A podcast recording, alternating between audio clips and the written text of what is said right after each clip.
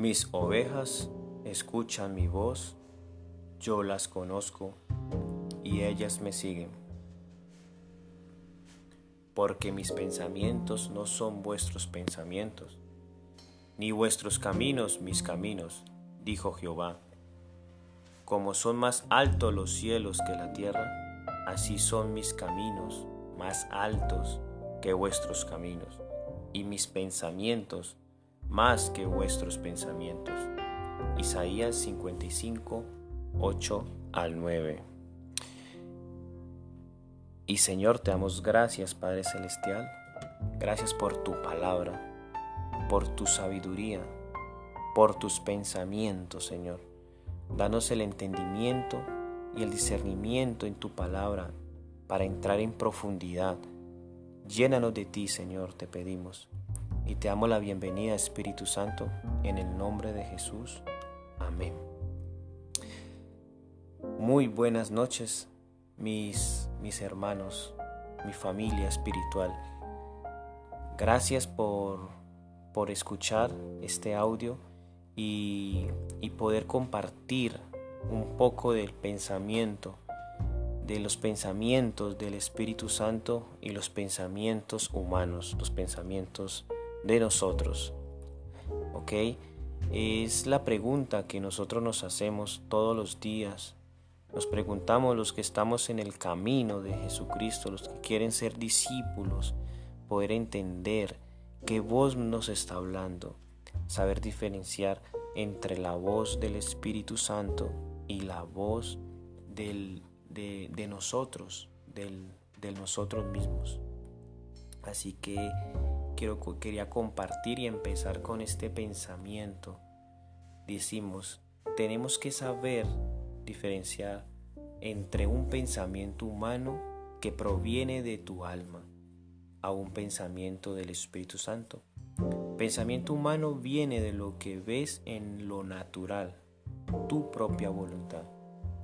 Y el pensamiento del Espíritu Santo viene de parte de Dios a tu espíritu, rociado de una completa paz, de un amor ágape.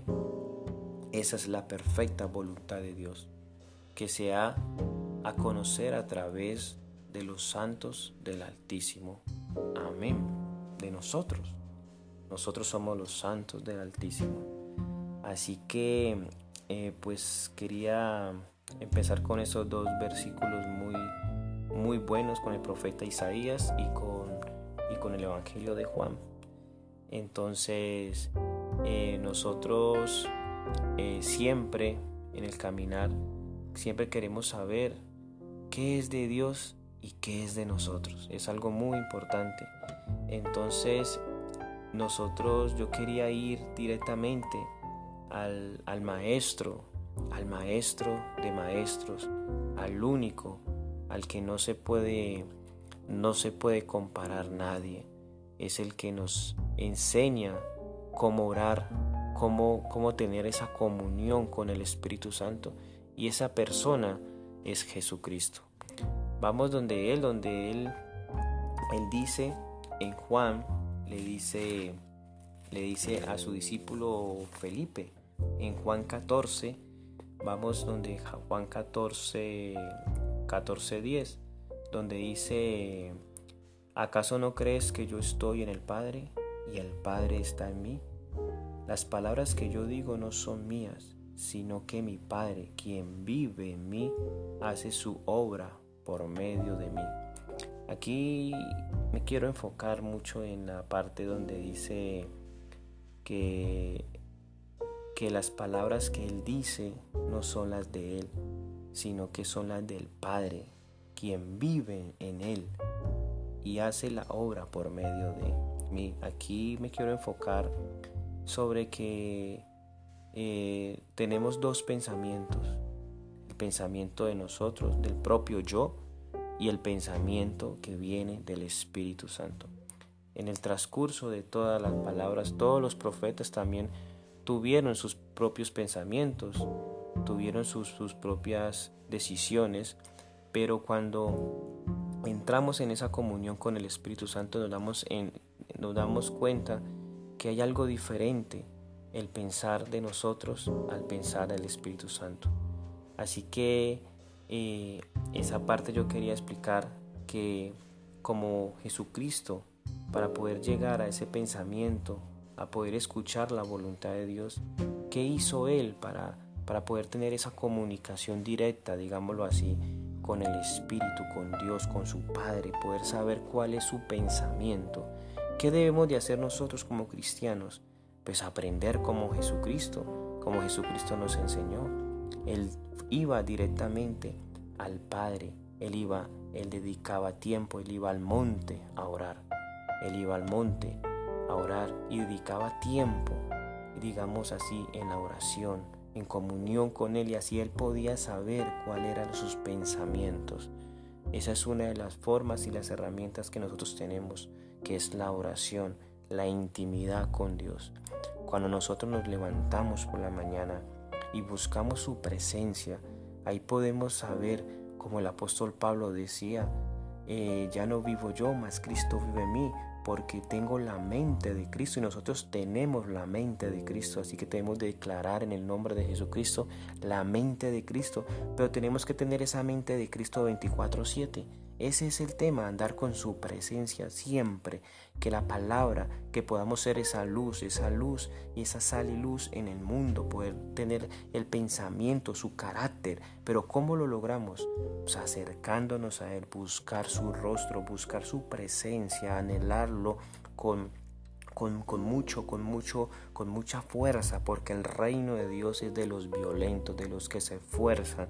Así que el Señor ya nos amó, pero Él desea que nosotros lo busquemos en las mañanas y colocamos nuestras, nuestras preocupaciones a Él.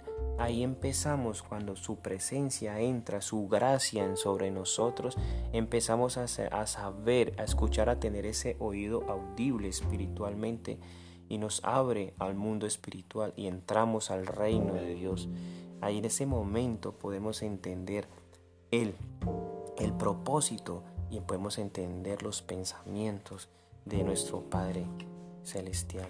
Otro ejemplo que quiero compartir es con el, un profeta, un profeta que está en el Antiguo Testamento, que,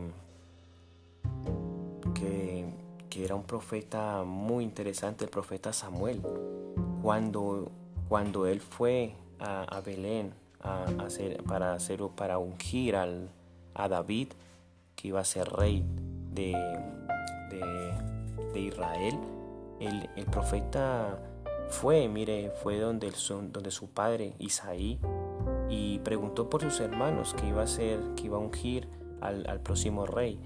Entonces, mire que el profeta, el profeta en su con su revelación, con el don de profecía, mas sin embargo pensó como él pensaba lo, así lo podemos ver porque él dijo, de cierto, delante de Jehová estás ungido cuando vio a Eliad. Él dijo, wow, este es el grandote, el varón que está alto, fuerte.